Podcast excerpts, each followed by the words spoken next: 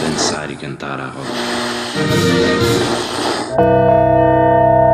A Chaminé, o podcast do Centro de Artes de Águeda. Luís dos Santos Cardoso, nascido em 74 em Fermentelos, é compositor, arranjador, maestro, pedagogo e saxofonista.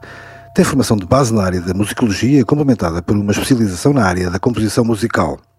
Na área da composição, foi galardoado várias vezes a nível nacional e internacional. É diretor pedagógico da Escola de Artes da Bairrada desde 2009 e diretor artístico da Orquestra Filarmónica 12 de Abril desde 2010. É doutor em música pela Universidade de Aveiro, foi docente na qualidade de monitor nas Universidades de Aveiro, no Instituto Superior de Estudos Interculturais e Transdisciplinares de Viseu e na Escola Superior de Educação no Instituto Piaget, também de Viseu. Desenvolve investigação na área da música para sopros, sendo recorrentemente chamado a participar em conferências da especialidade. Entre a editora holandesa Molenaar, que o representa, e em edição de autor, conta com um catálogo de quase um milhar de obras, entre originais e arranjos, para as mais variadas formações vocais e instrumentais. Foi professor no Conservatório de Música de Águeda durante 10 anos, de 99 a 2009, teve ligações próximas à Orfeu desde o início da associação e foi o compositor da peça A Chaminé, encomenda da Câmara Municipal de Águeda para a inauguração do Centro de Artes. Luís, eh, é um enorme prazer estares aqui connosco. Obrigado pela presença e por teres aceitado o nosso convite e obrigado por vires à Chaminé, o nosso podcast do Centro de Artes de Águeda. Nasceste em Fermentelos, uma terra de músicos, de muitos músicos, com duas bandas. Como, quando e começaste a aprender música? Em primeiro lugar, quero agradecer o convite que me foi feito e gosto muito de estar aqui uh, neste novo podcast, o podcast. Um, e agora, respondendo à pergunta, um, quando é que eu comecei a aprender música? Eu, os meus pais estiveram imigrados no Brasil ali por volta dos finais dos anos 70. Eu nasci em 1974, fui para o Brasil para aí com 4 ou 5 anos e vim de lá para aí com 6 ou 7.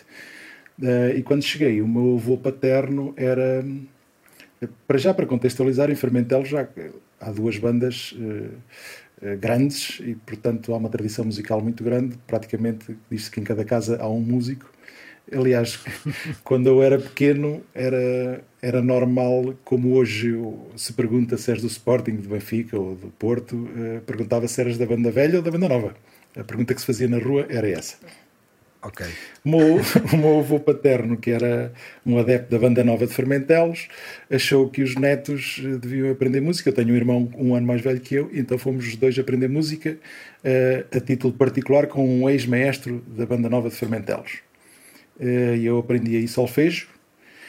E depois chegou uma altura em que já sabia, ou não, mas lá alguém chegou à conclusão que eu saberia solfejo suficiente para ir para começar a pensar ir para uma banda, eu e o meu irmão, e, e, fomos dos primeiros, ou dos únicos, aliás, irmãos, em que um foi para a banda nova de Fermentelos e outro foi para a banda velha de Fermentelos. E eu fui para a banda velha de Fermentelos. e foi aí que tive o resto da aprendizagem, comecei a aprender. Uh, o instrumento e, e foi, foi aí que iniciei. Depois, aí, primeiro comecei em trompete, mas depois passei para clarinete, uh, entrei na banda em clarinete. Uh, entretanto, okay. a banda comprou um instrumental novo e, e deram-me um saxofone soprano. Uh, e eu era um daqueles instrumentistas que estava destinado ao, falhanço. Portanto, nin... não, não creio. ninguém, ninguém via assim ninguém via assim grandes qualidades porque eu andava na banda eh, um bocadinho porque, porque tinha pelo lado da minha mãe uh, tinha muitos os irmãos dela andavam na banda e eu tinha vários primos na banda uh, eu andava um bocadinho na banda porque os meus primos andavam lá e eu brincava com eles e eles depois iam para a banda e eu queria também ir e, e acabei por ir não tinha assim uma motivação muito grande, mas a coisa do instrumento novo deu-me uma motivação uh, especial e eu de repente passei do, do último lugar dos clarinetes para o saxofone soprano e comecei a, comecei a tocar porque achei aquilo muito engraçado. Entretanto, eh, ok, foste para o Conservatório de Aveiro eh, e, e continuaste, continuaste os, os, estudos eh, em música até, até, até ires para a Universidade. Como é que foste diretamente para a Universidade de Aveiro ou qual foi o teu percurso? Ah bem, isso, isto é um bocado difícil de explicar porque eu, eu vivi sempre na margem. Ou seja, não há, não há nada no meu percurso que tenha uma regularidade. Ainda não existia este conceito do ensino articulado, portanto, basicamente, hum, nós tínhamos que fazer o ensino regular todo e depois o conservatório completamente à parte. Uh, ok. No meu caso em específico, eu comecei a trabalhar muito cedo. Comecei a trabalhar com 13 anos e, portanto, além disso, eu trabalhava, estudava à noite, uh, no, no, ensino noturno, e fazia o conservatório nos intervalos disto tudo, não sei bem como. Um, e não estudei. Uh, depois eu acabo por ir, uh, abro um concurso para a banda da GNR e eu concorro com 17 anos, portanto, ainda antes de acabar o secundário, concorro para a GNR e sou admitido na GNR. E já vou acabar o, secundário a Lisboa. Uh, ok. E aí, quando acabo o secundário, também ainda em regime noturno, um,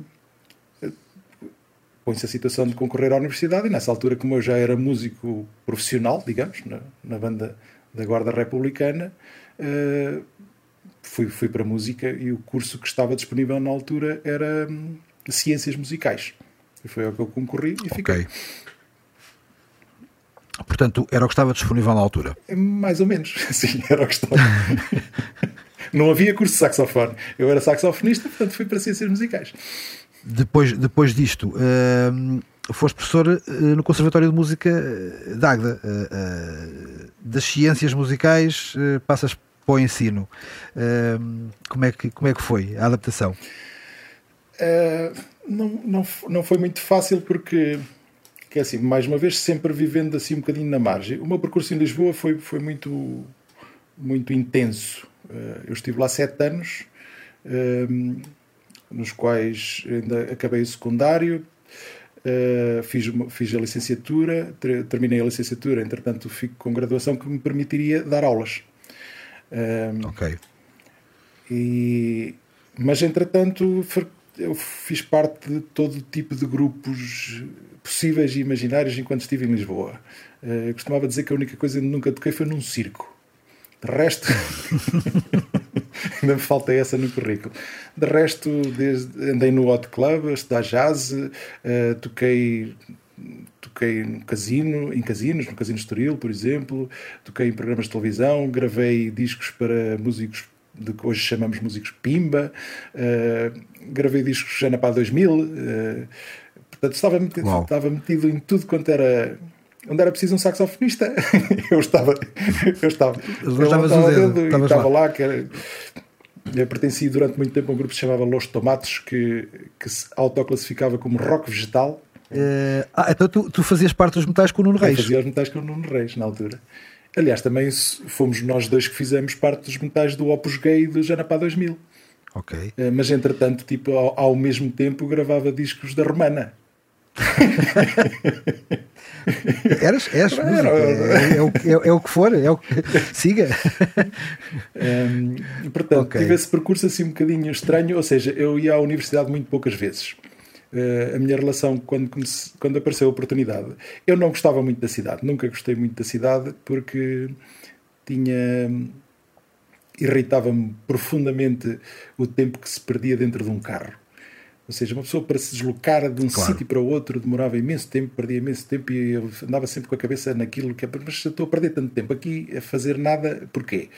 Uh, Claro. Não, sei se é isso, se é o, burburinho, não, não, faço ideia. E apareceu uma oportunidade para vir para o, para o Conservatório de Águeda.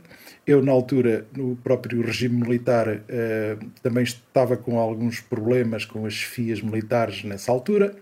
E, e aproveitei a oportunidade e vim para o ensino. Só que deparei-me, agora, agora indo agora à pergunta sobre o choque com o ensino, deparei-me com um problema eh, que me levou ali algum tempo a estudar muita coisa para, para tentar adaptar, que é eu nunca tinha tido uma experiência de ensino regular, normal, com mais, com mais pessoas. Uh, regular, a tal regularidade. Eu, apesar de ter andado no Conservatório de Música de Aveiro, também tive aulas com as minhas aulas de saxofone foram com o professor Fernando Valente, que era uma pessoa também muito especial. Uh, e nesse, nesse contexto eu tive muito, mesmo muito, muito, muito poucas aulas. Uh, e, eu, okay. e eu apanhei uma fase deste, desta nossa história portuguesa muito estranha, que era o facto de eu poder estudar à noite e ser trabalhador estudante na altura não tinha, não existia limite de faltas para, para pessoas nessas circunstâncias. Uma pessoa com 14 ou 15 anos que estudava à noite estudava no conservatório não tinha nenhuma obrigação em termos de frequência. E eu nunca fui um grande frequentador de aulas. Mas nem por isso isso implicou o teu aproveita... no teu aproveitamento. Não, nunca implicou nada com o aproveitamento. Fui, sempre fiz tudo, acabei e fiz o percurso todo. Sou doutorado. Portanto, exemplar, super exemplar. Mas quando chegou a altura de dar aulas, eu não tinha aquele background que qualquer pessoa tem, que é saber ter a experiência de as ter tido. Uh, Exato. E então, e então estudei na altura, li bastante, li bastantes coisas e, e pus-me ao corrente e, e, comecei a dar aulas. Já, julgo, espero eu que tenha sido com algum sucesso. Ainda não por aí muitos alunos meus que disseram que gostaram. Se calhar os outros que não gostaram também não dizem nada, né? mas pronto. Pronto, mas foi, foi uma fase que tu consideraste, uh, uh, uh, ou seja, envolvido essa, essa adaptação e essa, e essa fase da tua própria eh, aprendizagem em como ensinar, eh, depois começaste a, a, a, achar interessante o, o facto de partilhar uh, também muito o conhecimento que já terias, uh, que já tinhas adquirido até então, não é? Uh, sim, sim. E, e, o facto é que a minha licenciatura, apesar de eu, de eu não frequentar muito, eu eu lia tudo o que havia para ler. E, e, a minha licenciatura era bastante exigente ao nível teórico. E, portanto, a, a parte, a parte teórica era relativamente fácil, fácil para mim. E, e eu gostei muito de, de inventar novos sistemas, porque eu também sempre fui um bocadinho crítico sobre o sistema de ensino muito baseado na música clássica. E, e, e, depois comecei a inventar uh, outras maneiras de, de, ensinar exatamente a mesma coisa com outros estilos de música, porque tinha este, esta experiência de ter participado em, em grupos de mais diversos géneros e que achei interessantíssimo, porque depois é, é claro que, os, que, as crianças e os, os alunos uh, achavam muito mais interessante estar a, a, perceber o que, é que era a música através do, daquilo que ouviam eles próprios do que propriamente através de um Bach ou de um Mozart, apesar de eu nunca excluir esses é? que estariam, estariam, e têm que estar sempre presentes. Uh, mas às vezes alguns conceitos são muito mais rápidos de colocar se a gente usar a música que, o, que as pessoas que estão a aprender estão a ouvir. Uh, e, e, esses conceitos a estão lá. Atual. e os, os, os conceitos estão lá. A música hoje não é feita de uma forma uh, tão diferente assim como era aqui há 200 ou 300 anos atrás.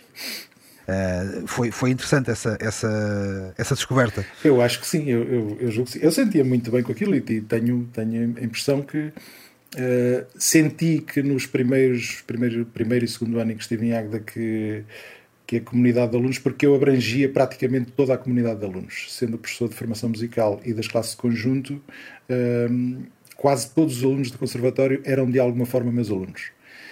Um, Exato. E, e eu senti, senti um, um, impacto que seria um professor demasiado exigente ali durante o, o primeiro e o segundo ano. Uh, depois fiz a minha calibragem. Olha, mudando agora um bocadinho, uh, uh, ou seja, continuando no ensino, mas, mas de outra forma, uh, tu és diretor pedagógico da Escola de Artes da Barrada desde 2009 uh, e diretor artístico da Orquestra da, da, da Filarmónica 12 de Abril de Travassou, uh, também uh, a 2010. Um, no fundo, são duas instituições de ensino, e não só, obviamente, mas que têm, têm uma série de coisas diferentes, mas também acabam por ter muitos pontos em comum. Como é que vês essa relação do, do ensino com a arte? e, e vice-versa, não é? é? é? Essa pergunta eh, carrega com muitas perguntas ao mesmo tempo. Um, o, meu, o meu percurso com as bandas é muito mais antigo do que, do que com o ensino, porque eu entro para a banda de Fermentelos, uh, comecei a aprender lá com tipo 8 anos, 7, 7 8 anos, e passei pelo percurso todo, por todos todos, praticamente todos, todas as coisas que poderia ter sido é, na banda marcial Fermentelos. Portanto, desde aprendi, okay. aprendiz, a música executante, depois, depois fui, fui mestre da orquestra ligeira, depois fui maestro da banda, depois pertencia à, direção e depois pertencia à Assembleia Geral da Associação. Portanto, fiz... Uau! Ok, é, pois isso é, é, uma dinastia completa de. É, portanto, tenho os pontos de vista todos uh, sobre, sobre a banda e sempre estive ligado a outras bandas. Toquei, toquei com, com outras bandas, era frequentemente convidado a tocar com outras bandas, fiz investigação sobre bandas. Entretanto, em 2010 uh, vou para a Orquestra Filarmónica 12 de Abril uh, como diretor artístico. E aqui a ligação com o ser diretor de uma de um conservatório, eh, da Escola de Artes da Barrada é um, é um, é um conservatório, ehm, não, não tem muito a ver, porque na Orquestra Filarmónica 12 de Abril há uma, há uma, uma organização muito grande ao nível, ao nível das, das funções de cada, de cada parte, apesar de eu, de eu ser ter uma ligação, obviamente, à escola de música da banda, porque, como, como maestro, acabo sempre por ter. Eh, a escola não é da minha responsabilidade prática. Ou seja, há uma, há uma okay. organização própria uh, para a escola, que neste momento está, está nas mãos da, da Leandra, e muito bem, uh, da Leandra Moraes. Um, e, e, depois tem os seus professores e tem, tem as suas disciplinas, e o, o diretor artístico trata mais da parte da, da banda e, própria, e de, de, preparar a banda uh, para, para atuações, e não há, não há assim uma ligação cotidiana com, com a escola. Eh, é claro okay. que há várias reuniões em que se fala sobre a escola e como é que se. e que, se, e que falamos todos que a instituição é grande, mas não é assim tão grande, e vamos falando todos e vamos, e vamos, e vamos estabelecendo estratégias para, para as coisas. Uh, mas não deixa de ser, na, na parte da escola que eu dirijo, sou o diretor pedagógico, portanto, uh, aí sou o responsável pelo ensino todo. Uh, e, e neste momento, um diretor pedagógico de uma escola deste género é, acaba por ser muito mais um burocrata do que uma pessoa ligada às artes. É? Trata-se basicamente de fazer cumprir burocracias. O peso da burocracia no sistema de ensino é imenso. E, e eu não, não queria estar aqui a tirar com percentagens, mas eu, eu diria que pensar na parte artística numa escola destas será 10 ou 15% do meu trabalho. O resto é garantir que as burocracias funcionam. um, ok. Agora, a relação entre o ensino e a arte. A arte não, não existe sem o ensino. Não é? E quanto mais, eh, quanto mais abrangente for o ensino, mais elevada será a arte. Ou seja, se a base da pirâmide, ao nível artístico, for muito mais alargada, é óbvio que o, o vértice da pirâmide lá em cima vai produzir coisas extraordinárias. Um, e eu acho que tem havido, tem havido um, nos últimos 20 anos, tem havido um, uma grande qualidade no, no, ensino a nível nacional e que tem produzido, como se tem visto, uh, músicos de referência internacional que, que, estão aí a saltar e que nem sabem o que é que vão fazer porque nem sequer têm lugar. Nós, por exemplo, em Portugal não temos mercado para eles. É, portanto, alguma coisa está a funcionar bem com este, com este tipo de ensino.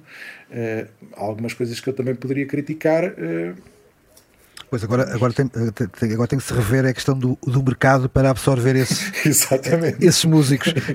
aí, aí é, que, é que faz falta, porque eu acho que o ensino, o ensino artístico está mais ou menos bem encaminhado, tirando um problema um problema de financiamento que é sempre, pronto, nunca é suficiente, mas depois já há um problema de distribuição geográfica que também uh, convém pensar nele e há quem esteja a pensar nele e, e, tentar arranjar estratégias para resolver, porque nós temos uma concentração de escolas de ensino artístico no litoral, eu até diria no litoral norte. Uh, uhum. uh, e que não. É em desfavor do, do, do interior e, e, e, um bocadinho do sul. E o sul, o sul, quer dizer, de Lisboa para baixo, há muito poucas escolas deste tipo. Uh, e depois nós começamos, começando ali na Figueira da Foz, para aí de 20 e 20 km já uma escola deste tipo, junto ao litoral. O interior, não. O que não permite o acesso a este tipo de ensino à população de uma forma mais ou menos equitativa. Temos estado aqui a falar das, das, das das, das, bandas, eh, que também são elas próprias associações, uh, Águeda, uh, Conselho, Município, uh, Região, felizmente tem muitas associações e bem diversificadas, e tu, inclusivamente, tens um, um passado, diria, bastante rico de relações com associações, também várias. Um, inclusive, Adolfo, foi, é uma associação com, com, a qual também tiveste, tiveste uma relação bastante estreita. Um, queres, queres falar um bocadinho com, de, de, dessa, dessas relações ou dessa relação com as associações? Ah, eu, eu acho que grande parte do meu traquejo um, neste lidar com muita gente, porque acaba, por estar sempre nestas posições, mesmo no caso da, da, da, banda, uma pessoa ter que lidar com muita gente é sempre um problema, porque temos que tentar equilibrar opiniões e grande parte desse, desse traquejo vem do facto de eu estar sempre ligado a associações. Ou seja, obviamente começo na banda, mas, mas começo na banda como, como um, músico absolutamente normal. Mas depois, uh, não sei já com que idade, para aí 16 17 anos, uh, fiz parte do projeto Jovem de Fermentelos, que é uma associação que não tem a ver diretamente com, com música, é uma, uma, na altura uma associação juvenil, e fui durante muitos anos, fiz, fiz parte da direção do, do projeto Jovem, estou ligado quase desde o início, se não desde o início, não me recordo bem.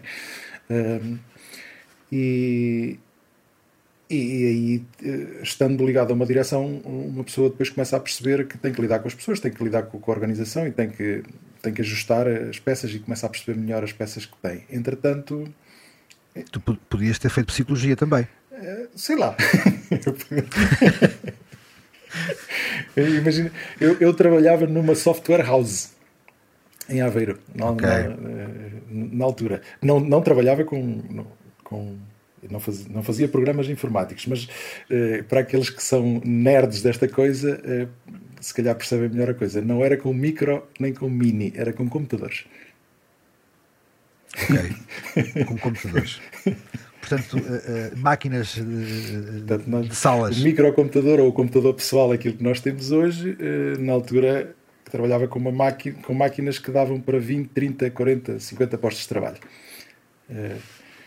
Era só uma máquina okay. para trabalhar com. Sim, são armários. são armários. Um, mas é, é, engraçado, voltando agora ao, ao associativismo. Entretanto, também em Aveiro, um, também fiz parte do início da Associação Académica do Conservatório de Música de Aveiro, já com este pendor associativo que a malta, que a malta trazia, na altura também com o Artur David Fernandes e coisas assim. Fazemos para lá umas coisas assim engraçadas. Um, ok. Uh, depois, entretanto, também surge, surge a Dorfeu. Eu, apesar de nunca estar uh, ligado à, à, estrutura diretiva da, da Dorfeu, nem, nem, nada que se pareça, sempre tive uma relação muito próxima com os irmãos Fernandes e, e com todo este movimento aqui, aqui em Águeda.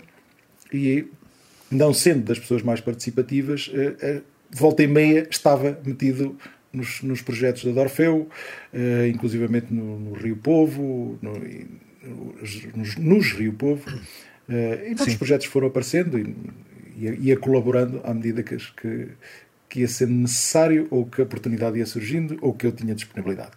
E continuei essa ligação até hoje. Uh, aliás, o repertório Osório que está aí na rua, as, as composições foram feitas para um grupo que se ia chamar Dorfanfa, que ensaiávamos lá na Dorfeu e que era um grupo musical-teatral que nunca chegou a ver o palco, mas entretanto as composições ficaram e o Luís Fernandes depois fez as letras e, e acabaram por dar, por dar um, um, espetáculo, anos e anos depois.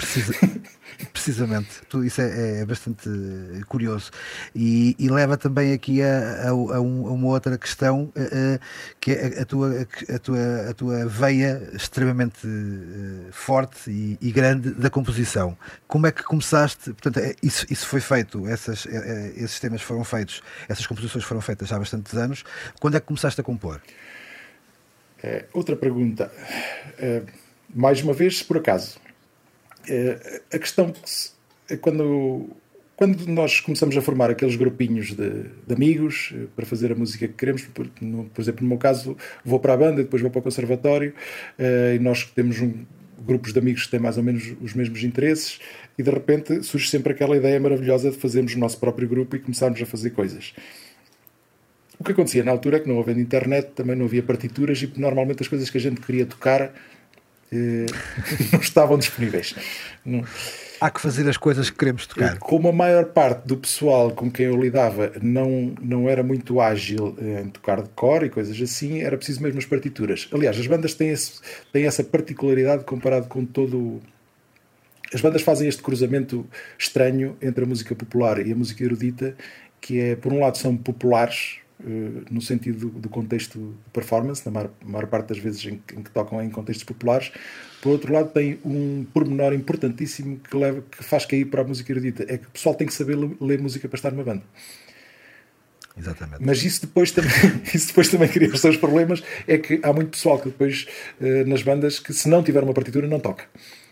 Uh, sim, sim. E a origem da minha composição começa daí, de fazer, não, não tanto de fazer composições, mas uh, ok, eu, a gente queria tocar esta música, mas ninguém tem partituras, ninguém, não há partituras, ninguém arranja partituras e eu, epá, eu faço. Então, pronto, mete-se aquilo na cassete, para trás e para a frente, e escreve-se a música até ela estar pronta para toda a gente tocar.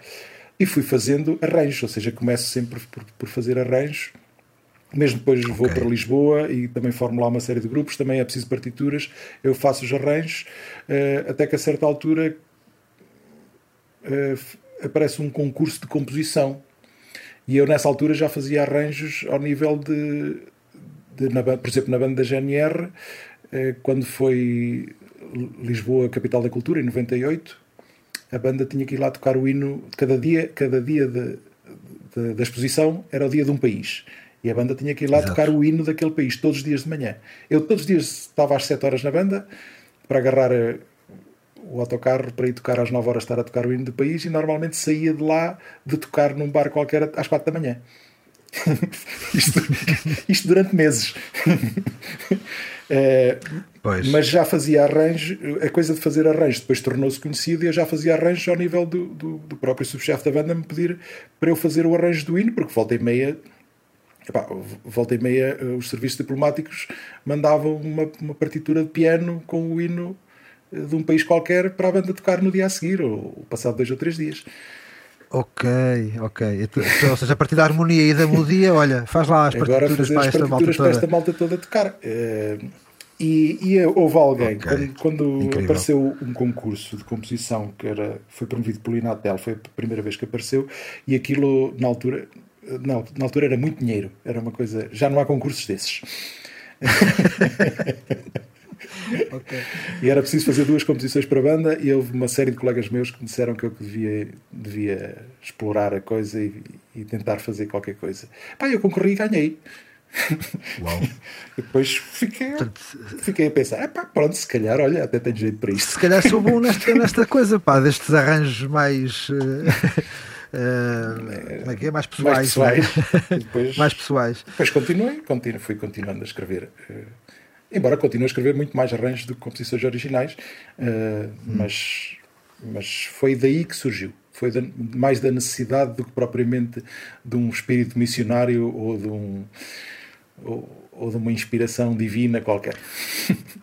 uma vez mais, a necessidade faz o um engenho e é bem verdade. Exatamente. E, tem, e tens uma série de prémios uh, incríveis aí um pouco por todo lado, não é? Uh... Sim, já ganhei alguns. Uh, não são assim muitos, mas, mas também. Isto, mas vão ser, vão ser. Mas esta é a área. Eu também sou um bocadinho camaleão no, na, maneira, na maneira de escrever, o que.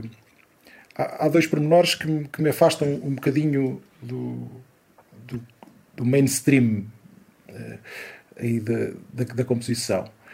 Primeiro, não, não sou um. Apesar de, de, ter um doutoramento em composição, não sou um académico na era da composição, nunca tive aulas de composição na, na, na universidade. Um, ok. Portanto, não sigo nenhuma das linhas de, de escola. Não, não, não tenho uma escola não me sinto filiado em nenhuma das linhas de correntes estéticas uh, uh, atuais ao nível da música contemporânea. Mas não a excluo, tirando a música eletrónica, que está um bocadinho fora do, do meu âmbito, não porque eu não gosto, porque eu não queira, é porque simplesmente não desenvolvi ferramentas, nem estudei o suficiente para, para lidar com isso.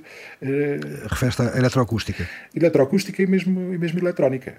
Ou seja, okay. não aprendi e, e, agora isso tem uma curva de aprendizagem que não é fácil. e, sim, é complexa. Neste momento é já é complexa, sim. E, portanto, não, não, não está dentro do meu âmbito. Tudo o que seja instrumental, Mas, sim. Uh, acabas por também estar muito mais solto em termos de, de composição. Sim, pois isso, isso permite-me, é tal coisa, permite-me ganhar prémios tanto, tanto do lado, por exemplo, de música para banda, que é, esse, esse, tal primeiro prémio que eu ganhei foi com música perfeitamente tonal, perfeito, eu diria até conservadora, olhando aos olhos de hoje. Uhum. Uh, mas outros prémios que ganhei foi com música já com, com pendor muito mais contemporâneo uh, e com outro tipo de técnicas completamente diferentes. Ou, se, ou seja, eu, tenho música escrita desde, desde a marcha da rua, que funciona na rua como uma marcha absolutamente normal, até música contemporânea, daquelas que alguns dirão que não se pode ouvir. Aproveitando agora um pouco a tónica da composição, vamos fazer uma breve pausa para ouvirmos uh, também um pouco da Chaminé, uh, estreada a 11 de maio de 2017 pela Orquestra Municipal de Águeda, sob a direção do próprio Luís Cardoso. Ficamos com a recordação desse momento, uh, o registro desse dia no Centro de Artes de Águeda, a Chaminé.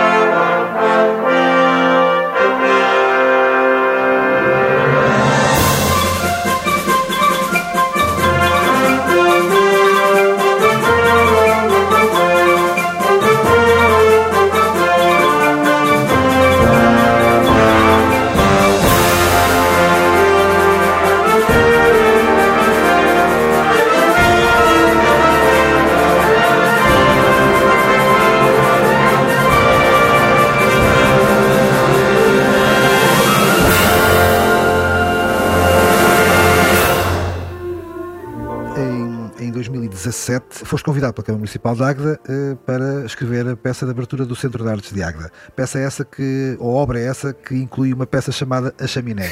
Além da Chaminé, uh, qual foi a tua, as tuas musas de inspiração uh, para, para a peça? É, no caso, eu, eu sou muito sensível ao contexto, ou, ou, ou seja, tentar perceber quem, quem me está a encomendar e com que propósito e, e para, que, é para que é que a peça serve e também adaptar o tipo de escrita uh, ao, ao objetivo que, que, se pretende para ela.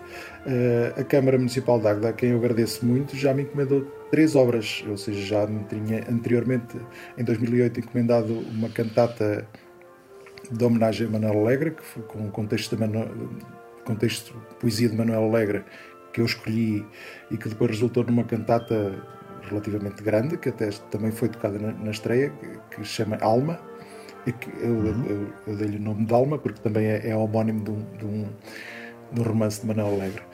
De Manuel Alegre, exatamente. Um, apesar do texto, depois as pessoas confundiram bastante. O texto não tinha nada a ver porque o texto era poesia.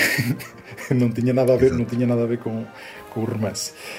Um, e depois, eh, depois eh, a Câmara encomendou-me esta, esta peça de abertura e eu fiz, procurei inspirar-me primeiro no eh, dar um, um título, chamei-lhe a chaminé porque foi o, o, objeto de arquitetura que mais me chamou a atenção ao passar, na altura, ao passar pelo, pelo edifício.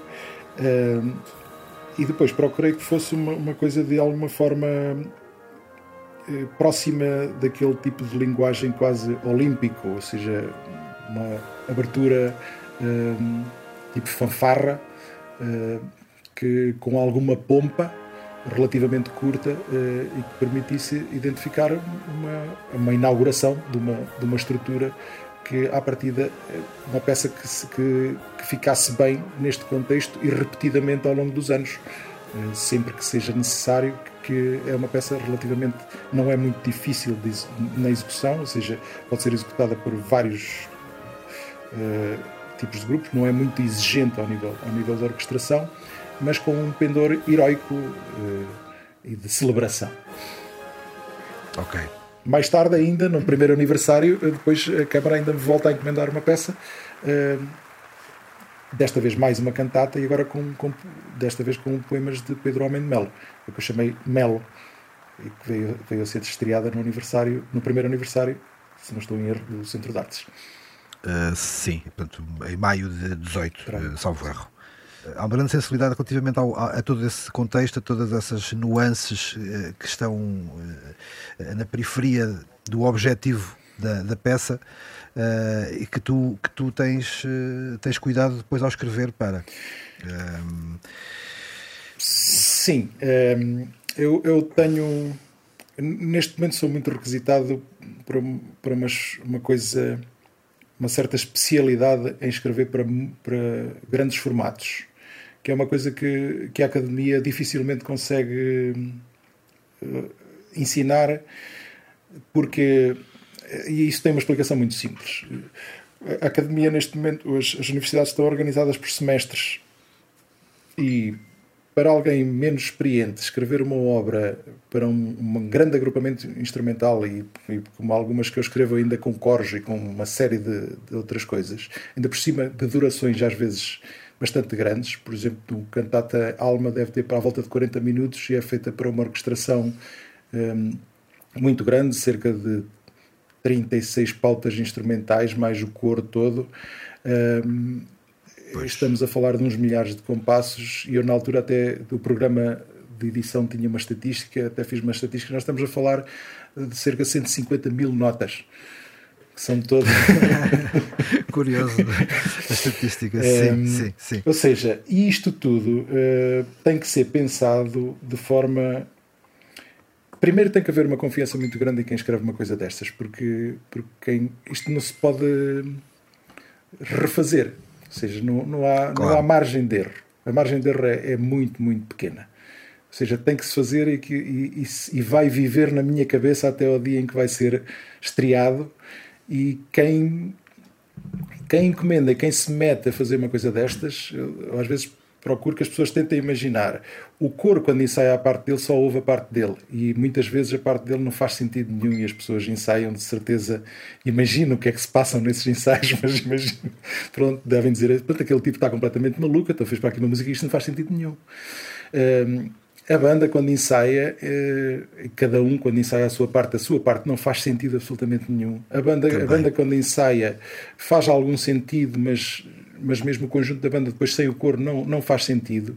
E normalmente estas grandes produções são todas ensaiadas assim, durante meses. E depois, de repente, numa semana ou duas, junta-se toda a gente, põe-se toda a gente em cima de palco e de repente as pessoas percebem: Ah, mas até aquele momento, até aquele momento só na minha cabeça é que existia. Exato. E, Portanto, é, é, aí que surge, é, é, é, aí onde tu falas da tal a necessidade de haver uma confiança, uma grande confiança no, no compositor, porque uh... tem que haver, porque nesse momento já não dá para voltar atrás. Se a coisa estiver mal feita, não dá para mudar. Não, não, não. E o que eu estava a dizer há pouco sobre a academia é que este, este tipo de coisas, para uma pessoa que não tenha experiência, demoram muito tempo a fazer.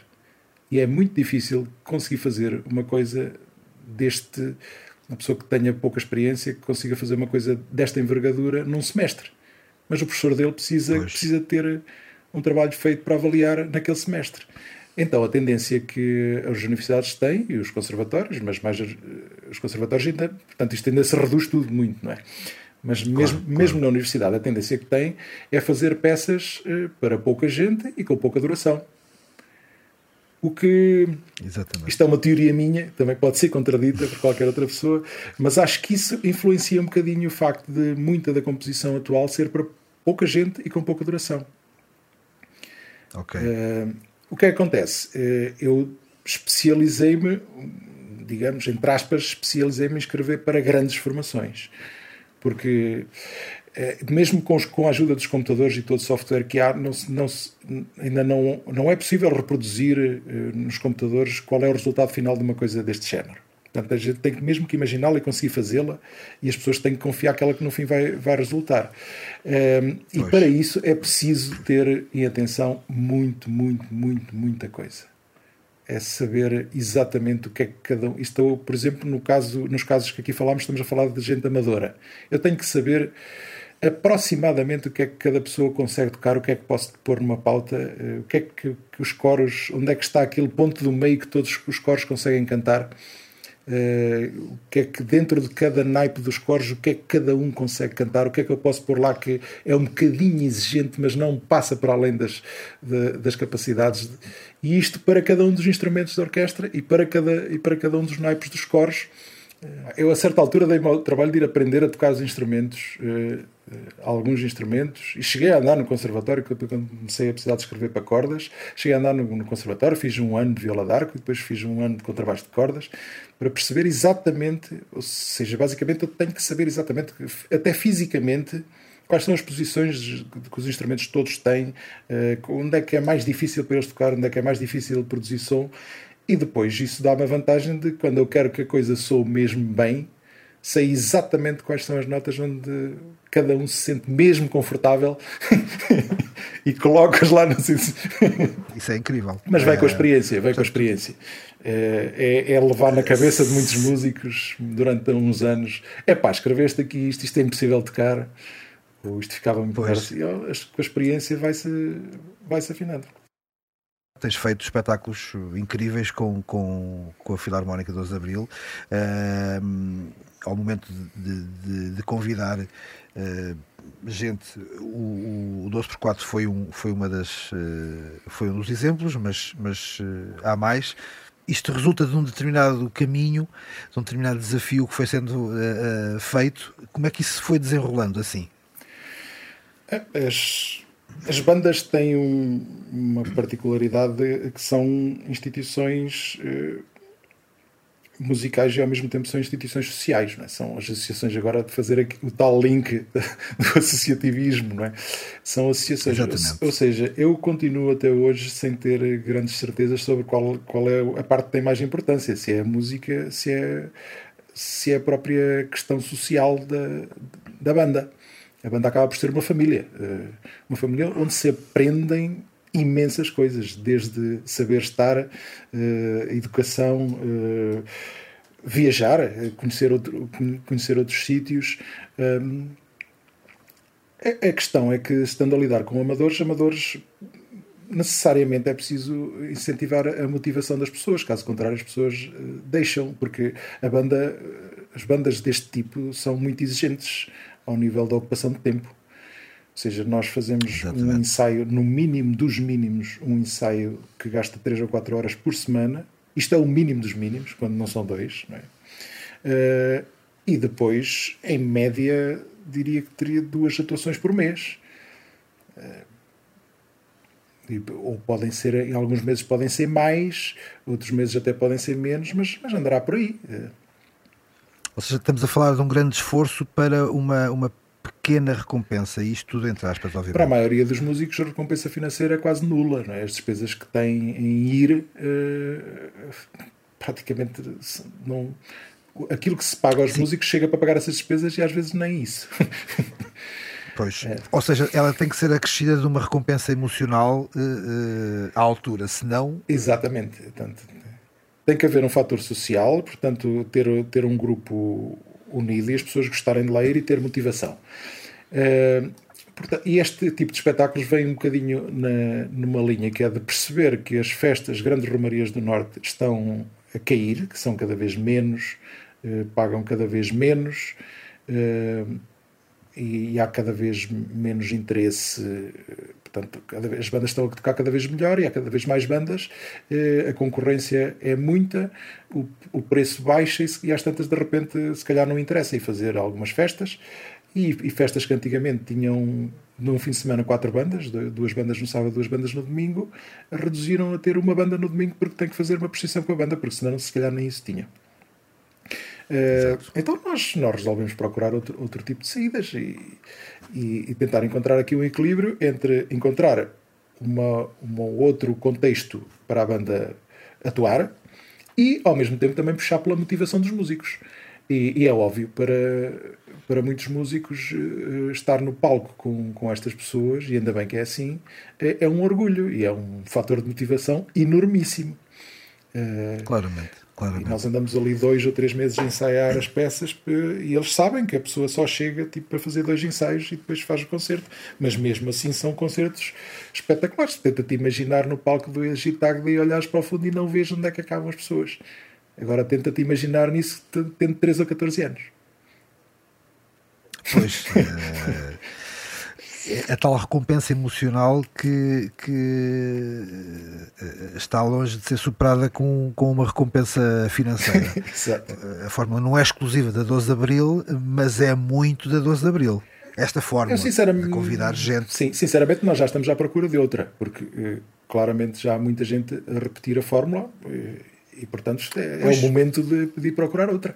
E é o que nós estamos, Também se, também se esgota, não é é? que, Também se é o que nós esgota. estamos a fazer. Estamos à procura de outra.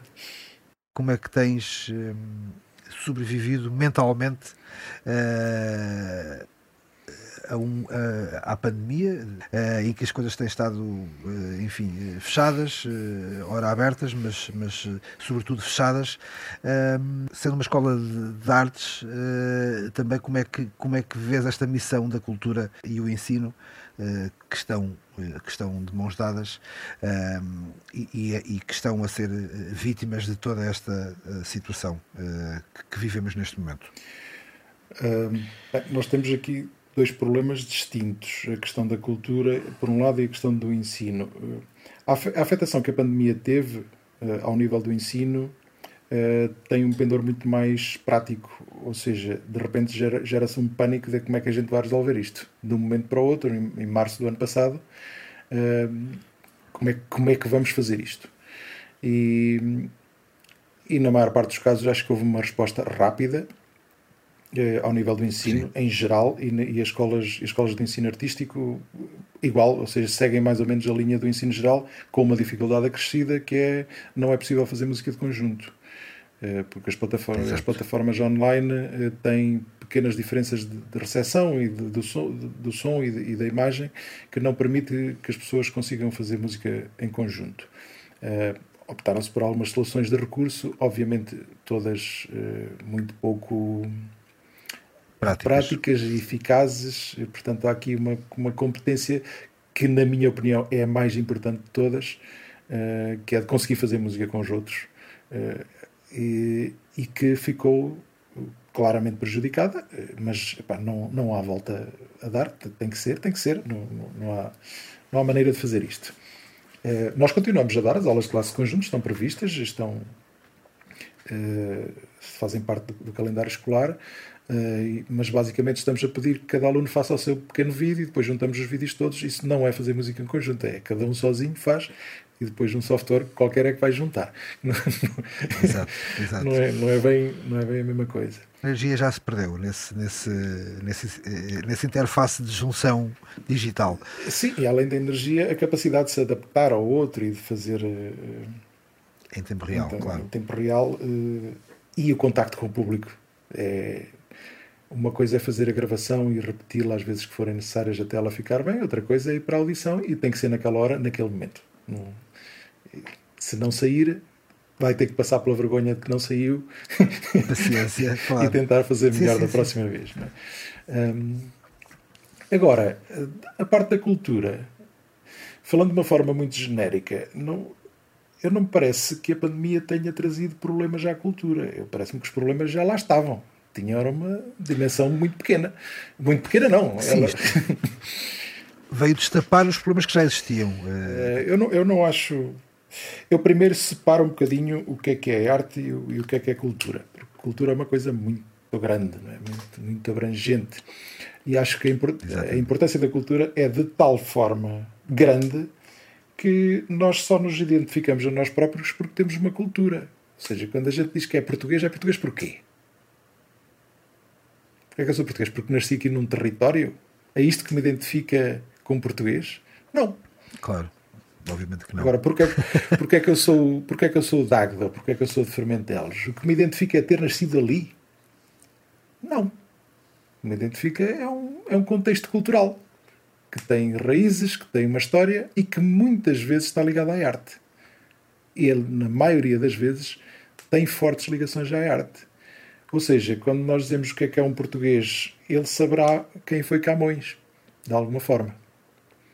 Exato. Hum, saberá, eh, sei lá quem foi o Vasco da Gama, apesar desse não estar ligado à arte, mas uh, referências de escritores ou de músicas ou de tipos de música, uma pessoa que. Acaba por, acaba por estar ligado um bocadinho à arte, porque é a arte de navegar, que era uma arte na altura, exato, não é? Exato. Mas imagina uma, imagina uma pessoa que está na China uh, e de repente houve um malhão, ele, isto é um, um, um fator cultural a pessoa vai sentir imediatamente qualquer coisa que, que, está em casa ou que está ali alguém que lhe pertence, está ali qualquer coisa que lhe pertence. Pertence-lhe porquê? Exatamente. Porque é cultura. Portanto, é este o nível de o nível da importância da cultura é nós sabemos, nós sabemos quem somos através da cultura. Uh, e, e preocupa-me o facto de, numa, numa situação como nós estamos, uh, grande parte do tecido artístico que está ligado à cultura ficar completamente uh, desmanchado. Ou seja, as pessoas não têm rendimentos para comerem. desaparece, Exato. desaparece tudo. Uh, mas isto, na minha opinião, tem a ver também com um bocadinho de, de falta de estratégia. Eu não consigo ver, nestes anos todos que estou ligado a isto e que já começo a ter algum pensamento mais estruturado sobre sobre a organização social, eh, eu não consigo ver uma estratégia cultural que, que o país tenha. Não há. Basicamente, os Ministérios da Cultura sucessivos vão ou, ou estão a apagar fogos ou estão a tirar moedas aos pobres. Eh, já não atira aqui, vou aqui a passar na rua, tiro uma moedinha, um subsídio este, um subsídio aquele. Uh, não estão a ensinar ninguém a fazer nada, nem, tem, nem ninguém consegue ver para onde é que estão a caminhar. O que é que se, o que é que o nosso Ministério da Cultura pretende que nós façamos para a cultura do país? Eh, todo este frágil, terreno muito frágil que estamos, uh, sentes que o teu trabalho tem sido, tem sido, uh, uh, tem sido importante, tem sido valorizado pelas, pá, pelas pessoas de uma forma geral? Eu, a impressão que tenho é que sim, porque Primeiro porque, porque continua a ser, continuam a, falar comigo, continua, continua a ser eh, abordado para escrever peças. Eu, tenho, continuo com dificuldade em cumprir eh, encomendas, mesmo em pandemia. em, okay. Em, okay. Em, em, encomendas para fazer peças. É claro que escrever, a composição não é de todo o meu meio de subsistência, nem nunca será, porque isto, isto é um tipo de isto é um tipo de trabalho que não, não tem rendimentos suficientes. Uh, mas não, não, não, estou aqui a fazer uma crítica tipo nacional, porque isto no resto do mundo também é igual. Não, não, uh, a composição musical ao nível escrito não é, nunca é uma coisa que, que produza grandes, grandes rendimentos. Uh, no entanto, eu sinto que sou reconhecido porque as pessoas tocam as minhas peças e continuam a pedir mais. Eu, neste momento, por, por, por, exemplo, ao nível das bandas, provavelmente serei entre arranjos e composições originais, serei dos compositores mais tocados vivos no país. Uh, okay. Por isso, isso orgulha-me bastante. Acho que estou tenho esse reconhecimento. É, há uma certa pena que, esse, que isso depois não tenha um impacto financeiro correspondente,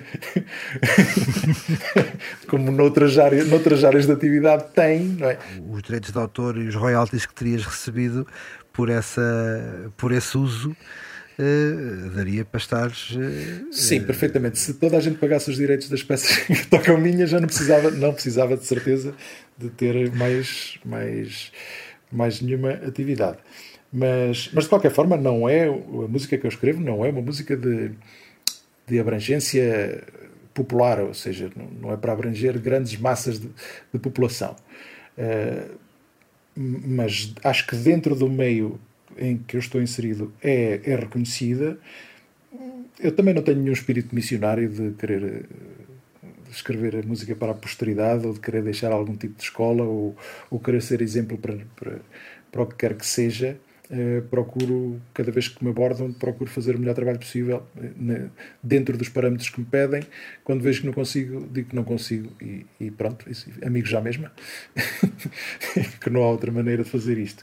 Sinto um bocadinho o, o problema da, da, da periferia, ou seja, tenho a certeza que se trabalhasse em Lisboa teria o meu trabalho teria um impacto diferente. Mas o que eu ganho em não trabalhar em Lisboa, isto é uma opinião obviamente extremamente pessoal, o que eu ganho em qualidade de vida em não estar em Lisboa, para mim, compensa-me imenso. compensa essa parte do maior ou menor reconhecimento, interessa menos do que a qualidade diária de vida. Por isso, eu estou bem. Eh, acho que sou suficientemente okay. reconhecido. Sim. E ao nível local, principalmente, eh, eu acho que as pessoas têm tido o apreço e o respeito de, das pessoas genericamente à, à minha volta sinto-me sinto sempre bem recebido em, em todo lado. Para nós, gente da cultura uh, ou das artes, como queiras, uh, se, for, se, for, gente da cultura, somos mais. uh, eh, um, algo positivo para esta altura? Ora bem, a parte positiva, eu não vou começar pela parte positiva, vou, vou começar pelo aviso. É quando, quando isto passar, a malta não se esqueça que, que há problemas que ficam subjacentes e que convinha continuar a falar deles para ver se eles se resolvem. A parte positiva disto é que, se formos olhar historicamente, eh, a seguir a cada pandemia ou a seguir a cada grande guerra, vem uma euforia típica na sociedade, ou, ou seja, parece-me que vai haver motivos de alegria para muita gente da área da cultura e da, arte, da área das artes, porque o pessoal está sedento. E, e isso vai-se notar nos, no, mal, mal o pessoal consiga regressar à rua, vai precisar de nós, por isso temos é que estar preparados, não perder o ânimo e estarmos preparados para quando a porta abrir, aí vamos nós. Eu acho que isso, acho que isso foi uh, absolutamente uh, genial uh, e, e, uma dose tremendamente grande de esperança ehm, que, que, que, que, foi, pá, foi ótimo ter ouvido isso. vamos aguentar porque isto há de compensar. claro, claro. espero que, que, tenhas gostado e que, e que gostes depois de ouvir o resultado final. Olha, obrigado, obrigado pelo convite. Eu foi, é sempre agradável estar, estar neste tipo de conversas contigo. Um, epá, espero que isto tenha os maiores sucessos. Espero que este podcast se torne uma referência local Uh, para o pessoal ir ouvindo o que é que se passa e, e as opiniões diversas por aí. ok, com certeza. Uh, oxalá, uh, assim esperamos. Uh, olha, uma vez mais, muito obrigado pela presença. E foi a conversa com o Luís Cardoso, aqui na Chaminé, o podcast do Centro de Artes de Águeda.